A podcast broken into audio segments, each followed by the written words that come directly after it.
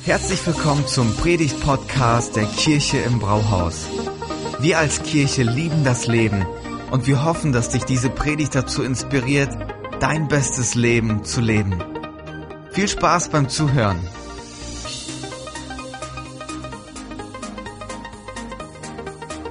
Gut seht ihr aus. Ja, die letzten zwei Wochen haben wir ähm, uns gemeinsam auf ein Abenteuer begeben. Wir haben gesagt, hey, wir machen ein Check-up ähm, in Bereichen äh, Wert. Was gibt mir Wert im Leben? Ähm, wie sieht es in meiner Performance aus und Leistung? Das war letzte Woche. Und heute ist der letzte Teil von dieser Reihe Check-up. Und heute machen wir ein Check-up in unseren Beziehungen. Das ist ein richtig spannendes Thema und wir wollen gleich da reinstarten zusammen. Beziehungen sind nämlich Teil von jedem von unserem Leben. Jeder hat Beziehungen auf verschiedenen Ebenen, sehr enge Beziehungen, weit entfernte Bekanntschaften und jeder von uns ist so in so einem Netz von Beziehungen eingestrickt.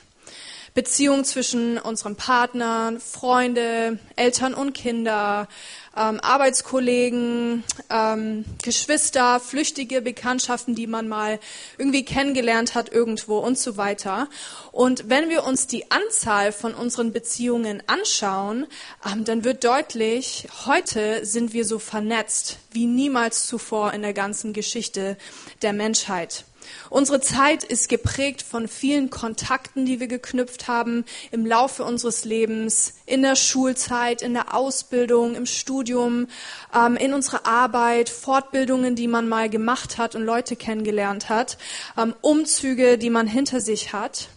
Und das ist interessant zum Thema Umzüge. Früher haben die Menschen in Deutschland sind in einem Ort geboren, sind da auch ja aufgewachsen, haben da auch gelebt, sind vielleicht ein oder zweimal umgezogen. Aber heutzutage ähm, zieht der Durchschnittsdeutsche viereinhalb Mal im Laufe seines Lebens um. Da kann man sich vorstellen, die ganzen Kontakte, die man in diesem, ja, in dieser Zeit geknüpft hat. Und ein ehemaliger Studienkollege von Thomas und mir, ähm, der kommt aus dem Schwabenland. Und die Schwaben, die sind dafür bekannt, dass die so richtig verwurzelte, verwurzeltes Volk ähm, sind. Ähm, und sein Vater ist in dem Ort groß geworden, wo er aufgewachsen ist. Und dessen Vater und dessen Vater und dessen Vater. Und er kann seine Familienwurzeln bis zu 500 Jahren zurückverfolgen. Das finde ich total krass. Und jetzt ist er tatsächlich der allererste, der aus diesem Dorf weggezogen ist. Ja, wir merken, hey, wir leben in einer Welt von ganz viel Bewegung, Mobilität. Ähm, auch durch die sozialen Medien haben wir so viele Möglichkeiten, uns zu vernetzen, äh, mit anderen Verbindungen einzugehen. Ähm, und daraus entstehen wertvolle und auch wirklich geschätzte Bekanntschaften, die man sonst niemals gemacht hätte. Dieser Lebensstil von ständiger Bewegung und Flexibilität beeinflusst auch, wie wir heute Beziehungen leben. Aber während es viele, viele Vorteile mit sich bringt, gibt es da auch eine andere Seite. Die Schattenseite davon ist, und es merken wir, hey, wir haben nicht genug Zeit, tiefgehende Beziehungen zu knüpfen und zu bauen. Und unser Leben scheint so voll und so ausgebucht zu sein, und diese geschützte Zeit und Rahmen, um Beziehungen qualitativ aufzubauen und sie auch zu pflegen, das scheint wie so ein ewiger Kampf, den wir führen. Wir wissen, hey, eigentlich wollen wir das. Ähm, und jedes Mal hat man das Gefühl, wenn jemand fragt, so, hey, lass uns mal wieder was machen, dass man seinen Terminkalender wirklich freischaufeln muss, um so eine Zeit darzubieten. Echte Freundschaften scheinen immer mehr eine Seltenheit zu werden. Und auch die Einsamkeit ist in Deutschland ebenfalls ein riesen, riesengroßes Thema für viele. C.S. Lewis sagt es so, wir leben in einer Welt, in der wir uns nach Abgeschiedenheit, Stille und Privatsphäre sehnen. Und aus eben diesem Grund dürsten wir nach Meditation und wahrer Freundschaft. Viele Menschen merken, hey, auf der einen Seite möchte ich meine Ruhe haben, ich möchte einfach mal allein sein, das Leben ist so voll. Aber auf der anderen Seite wünschen wir uns Vertrautheit zu anderen Menschen und gute Beziehungen, die ähm, da sind. Und das war jetzt mal so eine kleine Bestandsanalyse von unserer Gesellschaft hier in Deutschland. Ähm, und vielleicht findest du dich in einem dieser Faktoren auch wieder. Vielleicht bist du auch so ein richtig krasser Beziehungstyp und du planst erst deine Zeiten mit Freunden und Familie und dann den ganzen Rest. Aber ich glaube, für ganz viele von uns spielen diese Faktoren, die ich genannt habe, ist, ist eine Realität in unserem Alter. Wir merken, wow, wir haben so viele Beziehungen. Warum lohnt es sich, ein Check-up in diesem Bereich Beziehungen zu machen? Wir haben die letzten zwei Sonntage gemerkt, hey, ein Check-up zu machen ist etwas für Mutige, weil es uns mit einer Realität konfrontiert. Zum Arzt geht man, wenn man auch bereit ist, die Antwort von diesem Check-up zu hören ähm, und der Realität ins Auge zu fassen, wie der Stand der Dinge ist. Und das im Bereich Beziehung zu tun, das kann richtig herausfordernd sein. Es ist etwas für Mutige zu fragen, hey, wie sind meine Beziehungen im Moment? Wie bin ich in diesem Thema unterwegs? Natürlich gibt es verschiedene Arten von Beziehungen welche, die wir ganz natürlicherweise haben, unsere Familie zum Beispiel oder die ähm, Kollegen, mit denen wir arbeiten in einer Abteilung, die kommen halt einfach, die sind in unserem Leben. Und dann haben wir auch sehr viel ähm, neutrale Bekanntschaften, aber dann gibt es äh, natürlich auch Beziehungen in, in unserem Leben, die uns echte Mühe machen, und wie, wo wir merken, hey, diese Beziehungen sind irgendwie gestört, da ist vielleicht Streit oder Spannung oder Konflikt. Und wenn einer unserer Beziehungen in Unordnung ist, dann merken wir das. Dann hat es eine Auswirkung. Aber es liegt auch gleichzeitig auf der Hand, dass wir nicht mit allen Menschen um uns herum so beste Freunde fürs Leben sein können. Dafür hätten wir gar nicht die Kapazität. Aber wir wissen und wir merken, hey, gute Beziehungen, ähm, die beschenken unseren Alltag mit Freude und es erfüllt uns, wenn wir Menschen um uns herum haben, die uns wichtig sind und denen wir wichtig sind. Und wir wollen uns heute in dieser Predigt mal auf diese zweite Art von Beziehungen konzentrieren. Beziehungen, die einen hohen Wert tragen. Und viele davon würden wir sagen, hey, das sind Freundschaften, das sind meine Freunde, aber auch solche, die uns richtig prägen, zum Beispiel unser Ehepartner oder Leute, die, die uns sehr wichtig geworden sind, die für uns Vorbilder sind, ähm, ja, die uns sehr nahe stehen. Solche Beziehungen meine ich. Okay, wir stellen uns die Frage, was machen denn richtig, richtig gute Beziehungen und Freundschaften aus? Wir wünschen das uns nämlich, dass ähm, Beziehungen gut und qualitativ sind und auch so die echten Stürme des Lebens aushalten, auch wenn das Leben voll ist. Und mit solchen Menschen wollen wir richtig gern zusammen einen Weg gehen.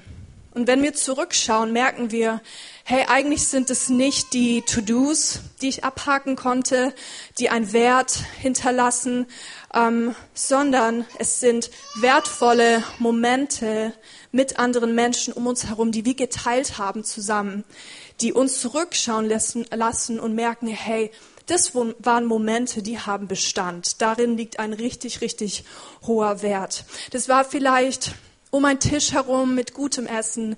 Vielleicht war das ein Spaziergang am Meer, wo wir einfach über Gott und die Welt gesprochen haben. Oder einfach nur ein Lächeln zwischendurch, ein paar Worte, die dein Herz beflügelt haben und einen echten Unterschied für dich gemacht haben. Solche Momente mit Menschen sind es, bei denen wir am Ende unseres Lebens zurückschauen und merken, hey, diese Beziehungen waren in meinem Leben da. Auch wenn dieser Mensch mich vielleicht nur einen Teil des Weges begleitet hat oder nur in einer bestimmten Lebensphase da war. Und ähm, Eleanor Roosevelt hat es so formuliert, sie sagt, viele Menschen werden in dein Leben hinein und wieder hinauslaufen. Jedoch sind es nur die wahren Freunde, die Fußspuren in deinem Leben hinterlassen. Und Thomas hat letzte Woche in seiner Predigt gefragt, hey, wer hat denn gute Vorsätze für das Jahr 2020? Und ich wusste am Anfang des Jahres, ich habe einen Vorsatz, sonst bin ich da nicht so, aber dieses Jahr habe ich mir tatsächlich einen genommen, weil ich habe gemerkt, hey, letztes Jahr ähm, hatte ich nicht so viele Momente, wie ich mir gewünscht hätte, wo man richtig wertvolle Zeit mit Menschen ähm, geteilt hat. Ja, natürlich waren sie da, aber wenn ich sie nicht absichtsvoll in meinen Alltag einstricke, dann geht es unter. Dann fehlt etwas Wesentliches. Wir sind für Freundschaften geschaffen, ohne sie fehlt uns was.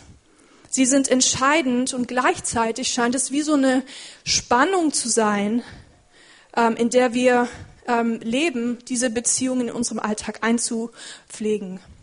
Gute Beziehungen kommen nicht einfach so angeflogen. Ähm, sie erfordern Zeit, Prozesse, Transparenz und ganz viel. Sie müssen auch erstmal geknüpft, geformt und auch gepflegt werden. Und Tim Keller, ein Pastor in New York City, der sagt ähm, in seiner Predigt über Freundschaft, die ich mir auch angehört habe, dass eine richtig gute Freundschaft und eine richtig gute Beziehung unterschiedliche Bausteine beinhaltet. Und diese Bausteine wollen wir uns jetzt mal gemeinsam anschauen. Diese Bausteine finden wir nämlich auch im Buch der Sprüche wieder. Das Buch der Sprüche ist ähm, ja ein Buch in der Bibel, wo ganz, ganz viele Ratschläge, Lebensweisheiten gesammelt sind und die richtig wertvoll sind. Okay, wir suchen, äh, wir schauen uns jetzt mal den ersten Baustein an. Das ist nämlich Treue. Wir suchen uns unsere Freunde oft nach Gemeinsamkeiten aus. Hey, wir haben gemeinsames Hobby, gleiche Interessen, ähm, vielleicht die gleiche Lebensphase. Aber zu einer richtig guten Beziehung gehört viel, viel mehr als nur Gemeinsamkeiten. Nämlich Treue. Das ist dranbleiben, auch wenn der Alltag richtig voll ist. Ähm, das ist Dasein, auch wenn der, wenn der eine schwere Zeiten durchmacht oder in Schwierigkeiten steckt. Ähm, ja, die meisten Beziehungen, die wir haben, sind tatsächlich nur, weil ähm, wir für andere nützlich sind oder eine Funktion haben, zum Beispiel Arbeitskollegen, das ist einfach, weil man eine Funktion hat oder weil ähm, sie für uns nützlich sind. Aber Menschen, die wahre Freunde sind, die sind in unserem Leben beständig da. Sie machen einen wahren Unterschied. Und in Sprüche 18, Vers 24 wird es so beschrieben, viele sogenannte Freunde schaden dir nur, aber ein echter Freund steht mehr zu dir wie ein Bruder. Krass, mehr als der Bruder. Ja, der zweite Beziehungsbaustein ist Sorgfalt. Beziehungen, die für uns zu wahren Freundschaften werden, bringen diesen Baustein mit. Und mit Sorgfalt ist gemeint, dass ich sorgfältig mit den Gefühlen des anderen umgehe. Ich bin feinfühlig. Das Gegenteil wäre Grobheit oder Unachtsamkeit oder wenn ich den anderen so richtig überfahre in seinen Gefühlen. Und Sorgfalt bedeutet auch, hey, ich schätze es, dass der Gegenüber sich öffnet, dass er seine Gefühle zeigt, sein Herz zeigt und zugleich bin ich aber auch authentisch und offen. Das ist wie so eine Blume, mit der man sorgfältig umgeht, weil sie sonst verknicken könnte. So geht man mit der Freundschaft oder mit dieser Beziehung um. In wertvollen Beziehungen können wir auch noch einen weiteren Baustein investieren. Und das ist Aufrichtigkeit. Das ist der dritte Baustein. Ich bin aufrichtig, indem ich einfach ehrlich bin. Und auch wenn ich mal sehe, hey, da ist was, das muss ich ansprechen, da ist etwas nicht in Ordnung. Und dann ist man aufrichtig. Freundliche Wunden nennt man das auch. Im Buch der Sprüche beschreibt es das so. Ein offener Tadel ist besser als verborgene Liebe. Wunden, die ein Freund geschlagen hat, also freundliche Wunden, sind besser als Küsse von einem Feind. In Sprüche 27, Vers 5 bis 6. Und der letzte Baustein, den Tim Keller nennt, ist Rat. Ein guter Freund an unserer Seite scheut nicht davor zurück, guten Rat zu geben. Und gleichzeitig hält er es aber auch nicht zurück, in sein Leben hinein sprechen zu lassen. Jemand, der nur die ganze Zeit Rat austeilt, hat viel zu sagen, das ist kein echter Freund. Aber wenn jemand in sein Leben hineinschauen lässt und Rat geben lässt, dann hat es einen echten Wert in der Beziehung. Oder wie in Sprüche 27, Vers 6 steht, der ehrliche Rat eines Freundes ist so angenehm wie Öl oder Weihrauch. Ja. Ja, das waren jetzt die vier Bausteine. Treue, Sorgfalt, Aufrichtigkeit und Rat. Und diese Bausteine können uns helfen, gute Beziehungen zu bauen oder uns selbst auch zu checken, hey, sind diese Bausteine in meinen Beziehungen eingebaut? Ich kann sie auch absichtsvoll in meine bestehenden Beziehungen mit einbauen. Und darüber hinaus ist, diese, äh, ist die Bibel voll von Ratschlägen zum Thema Beziehungen. Wie können wir ein guter Freund sein und wirklich wertvolle Beziehungen leben? Und ich habe hier euch einige mitgebracht. Es gibt ganz viele. Ich musste mir nur ein paar aussuchen. Der erste ist in 1. Korinther 10, Vers 24. Jeder soll auf den Vorteil des anderen bedacht sein, nicht auf den eigenen Vorteil. Oder achtet darauf, dass keiner Böses mit Bösem vergilt. Bemüht euch vielmehr mit allen Kräften und bei jeder Gelegenheit einander und auch allen anderen Menschen Gutes zu tun. 1.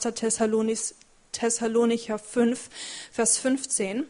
Oder der letzte, liebe deinen Mitmenschen wie dich selbst. Matthäus 22, Vers 39 krass. Wenn wir das alles hören und, und auch die Bausteine im Hinterkopf haben, ähm, dann kann das etwas in uns auf, auslösen. Vielleicht eine Frage so, hey, gibt es solche Beziehungen, die das beschreiben? Gibt es die überhaupt? Ist es nicht einfach eine Illusion? Und entdecke ich solche Beziehungen und Freundschaften in meinem Leben? Habe ich Freundschaften, die von diesen Bausteinen aufgebaut sind?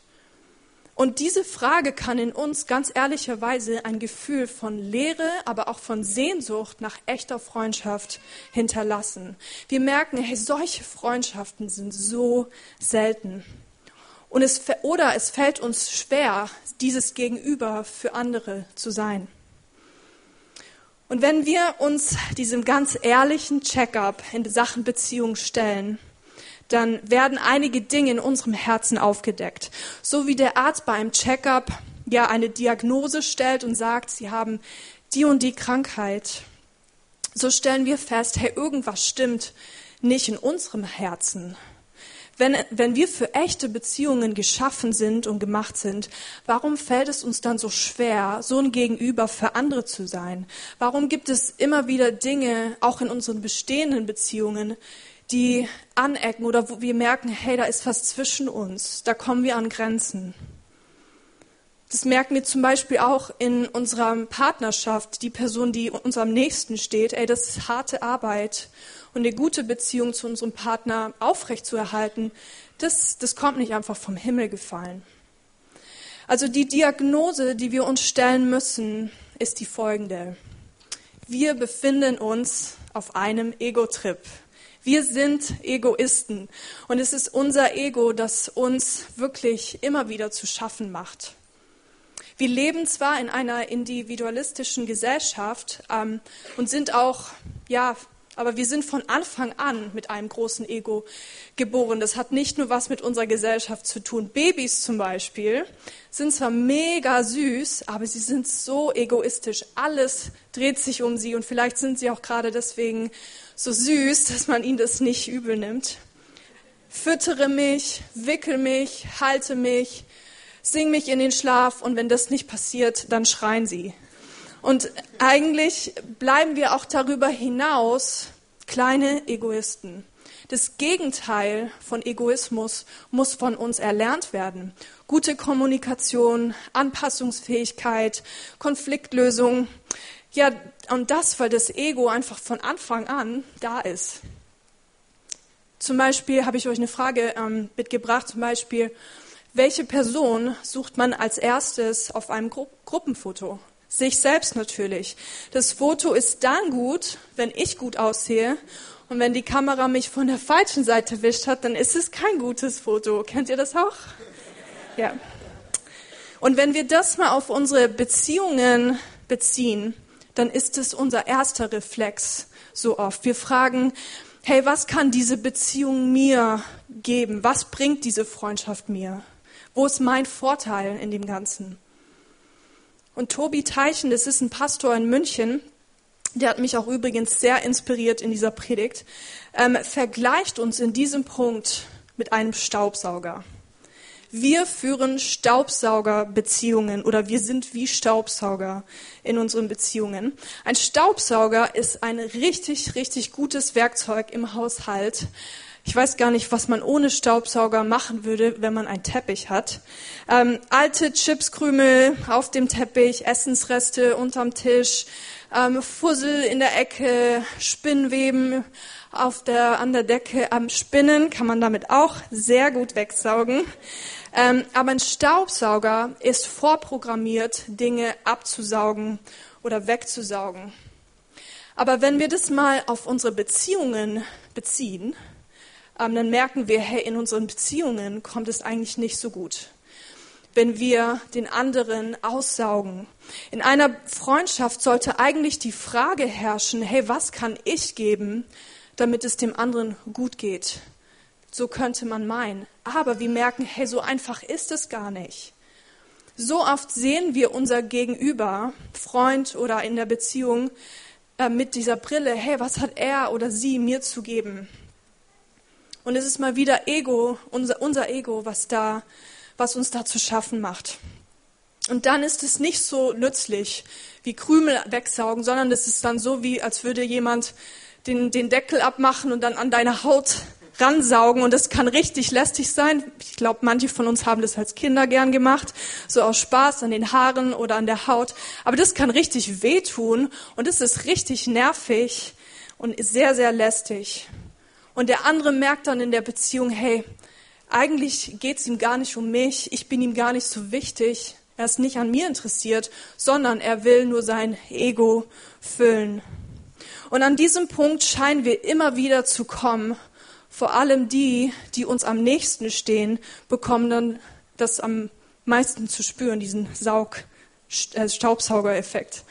Aber die Frage ist, wie kommen wir aus dieser Ego-Nummer wieder raus? Gibt es dafür überhaupt eine Lösung?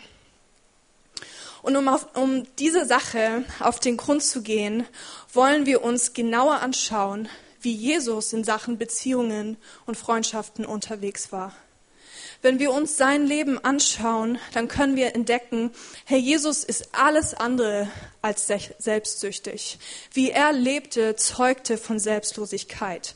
Und in den Evangelien, das sind die Bücher, die ähm, sein Leben richtig gut beschreiben, wie er gelebt hat, was er erlebt hat. Und da sind auch ganz, ganz viele Aussagen von ihm darüber, ähm, und die zeigen, wie er im Bereich Beziehungen unterwegs war.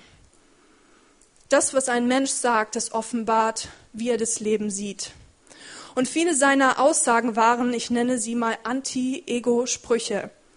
Er zeigte damit eine Alternative auf, nämlich, dass es Gottes Idee ist, unser, in unserem Leben unser Ego immer hinten dran zu stellen, anstatt wie so ein Staubsauger zu sein.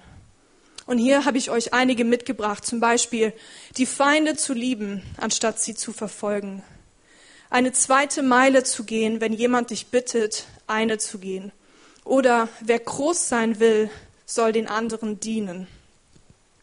Und für viele Menschen damals um ihn, um ihn herum war das so eine richtige Unverschämtheit es eckte an. Die damals verhassten Römer sollte man lieben und ihnen den Mantel auch noch eine zweite Meile hinterhertragen. Das macht doch gar keinen Sinn. Oder die Ehebrecherin sollte äh, Erbarmen erfahren, obwohl das Gesetz der Tora ganz klar forderte, Herr, jemand, der die Ehe bricht, muss gesteinigt werden. Oder den Feinden auch noch die andere Wange hinhalten, wenn er dich geschlagen hat. Jesus war richtig radikal in Sachen Selbstlosigkeit. Und interessant ist auch, mit was für Freunden er sich umgab. Keine Menschen, die irgendwie viel zu bieten hätten oder in ihn in seinem Status ähm, aufgebessert hätten. Es waren ganz gewöhnliche Menschen, Fischer, Steuereintreiber, Männer und Frauen, die mitten im Leben stehen und nichts Besonderes waren. Er teilte sein Leben mit ihnen und er wusste genau, dass irgendwann sie ihn sogar verraten würden oder enttäuschen würden. Er wusste, hey, viele von diesen Freundschaften, das sind keine standhaften Freundschaften. Aber er blieb diesen Menschen trotzdem treu. Zum Beispiel Petrus, der ihm kurz vor seinem Tod einfach sagt, ja, den Jesus, den kenne ich nicht. guter Freund. Oder Judas, der ihn an den Hohenpriester ausliefert für einen Sack voll Geld. Ich glaube, Jesus ist der Mensch, der es versteht, ähm, was es bedeutet, enttäuscht zu werden, weil er das wirklich erlebt hat. Aber dann macht Jesus den größten Anti-Ego-Schachzug der ganzen Geschichte. Er lässt sich freiwillig festnehmen, schlagen, beschimpfen und stirbt für uns ein Tod am Kreuz. Obwohl er Gott selbst war, gab er diesen Status auf und damit alles, was ihm zugestanden wäre.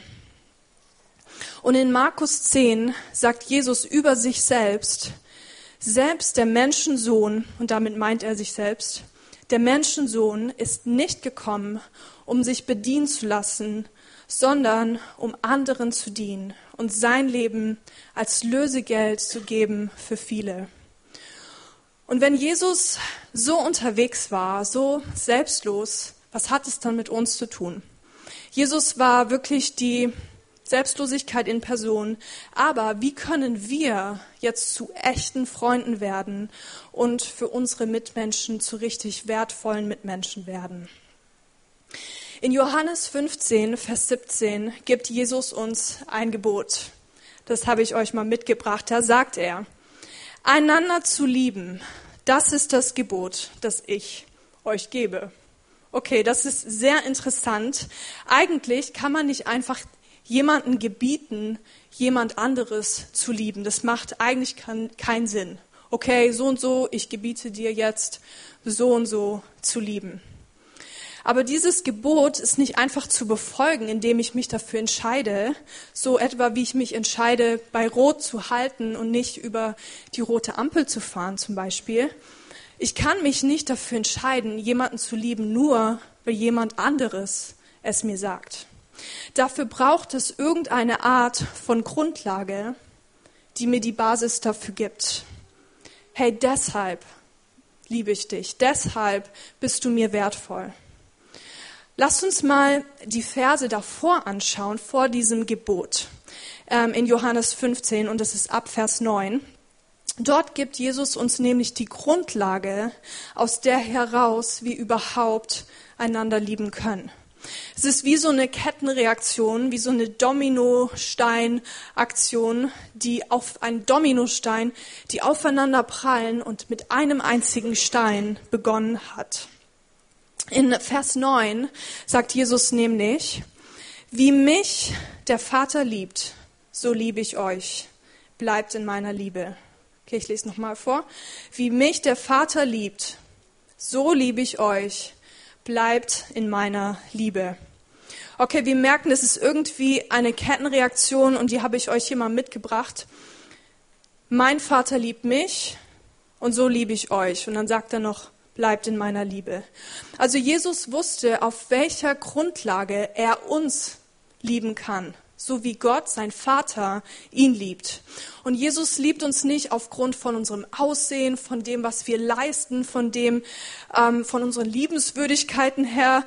Ähm, Jesus wusste, was diese Liebe bedeutet, weil er die selbst erfahren hat. Er hat die selbst zu spüren bekommen, weil sein Vater ihn liebt. Und diese Liebe gibt er uns deswegen an uns weiter. Und er fügt dann eben noch was hinzu. Bleibt in meiner Liebe. Also in anderen Worten, um uns das mal vorzustellen, Gott, der selbst Liebe ist, von dem alles ausgeht, der diese Welt geschaffen hat, ähm, alles, was gut ist, kommt von ihm. Diese, dieser Gott gibt seine Liebe an Jesus weiter Jesus lebt ein Leben, das so selbstlos war, voller Verständnis, Zuwendung äh, für die Menschen um ihn herum. Und Jesus spricht dir und mir zu, hey, genau wie mein Vater mich liebt, so liebe ich dich. Bleib in dieser Liebe. Hey, hülle dich ein in dieser Liebe wie in so einer riesen Kuscheldecke. Sei verwurzelt in ihr. Umgib dich mit ihr, denn sie ist da. Du kannst in ihr bleiben. Und die Kettenreaktion geht weiter. Er sagt nämlich zwei Verse später in Vers 12, liebt einander, so wie ich euch geliebt habe. Liebt einander, so wie ich euch geliebt habe. Okay, ich habe euch jetzt die Kettenreaktion vollkommen, also voll äh, ständig mitgebracht. Mein Vater liebt mich, so liebe ich euch und so wie ich euch liebe, liebt einander. Und hier haben wir die Grundlage dafür, einander zu lieben.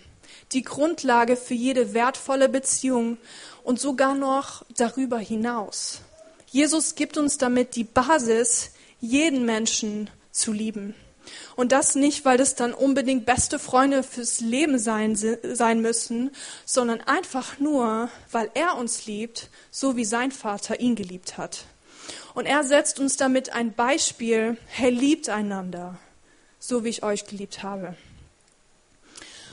Und wenn wir jetzt zurückkehren zu unserer Frage, hey, wie können wir echte Beziehungen leben, die keine Staubsaugerbeziehungen sind, dann gibt uns Jesus hier die Lösung. Hey, bleib in meiner Liebe. Lass dich von ihr verwandeln. In der Bibel macht uns Gottes Versprechen, dass wenn wir uns darauf einlassen, er uns zu einem neuen Menschen, zu einer neuen Kreatur macht. Er kann unser Herz verändern. Er kann einen Prozess in uns ähm, beginnen, wo er dieses Ego in uns drin Stück für Stück auseinanderbricht und rausnimmt.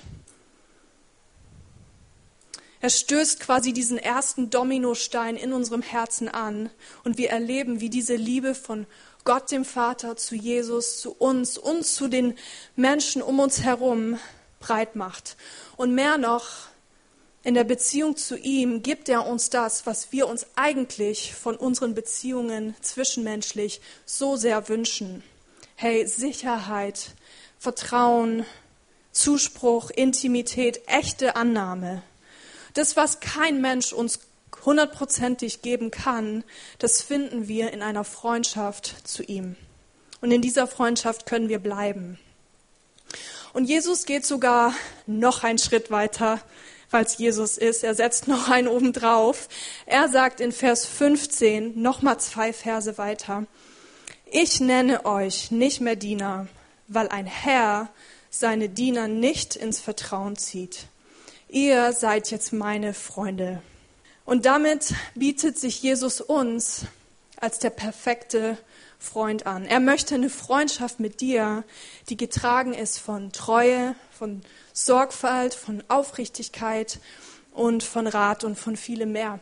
Er geht die Initiative dafür ein, er macht den ersten Schritt, hey, ich will dein Freund sein. Ein Freund, der dann auch da ist, wenn andere Menschen dich enttäuschen, wird immer vorkommen, haben wir alles schon erlebt. Oder ähm, auch in den großen Lebensfragen, ähm, ja, Lebensfragen des Lebens, möchte ich an deiner Seite sein, Schritt für Schritt den Weg mit dir gehen. Ja, wie können wir jetzt echte Freunde, gute Beziehungen leben? Indem wir entdecken, dass Jesus unser Freund sein will ein Veränderungsprozess in uns beginnen möchte und uns zu der Person macht, wie wir eigentlich sein, wie er sich gedacht hat für uns. Er möchte diese Kettenreaktion auch in deinem Leben in Gang setzen. Du kannst dich darauf einlassen. Und wenn das geschieht, dann musst du deine Beziehungen nicht mehr dafür benutzen, um dein Ego zufriedenzustellen, sondern du hast die Freiheit, ein guter Freund zu sein und wertvolle Beziehungen zu leben, weil Jesus dir die Grundlage dafür gibt. Ja, ein Checkup zu machen in unseren Beziehungen, haben wir gemerkt, ist echt herausfordernd, aber mit der äh, Perspektive im Sinn oder im Blick, die Jesus uns bietet, liegt eine großartige Zukunft vor uns und unseren Beziehungen. Amen.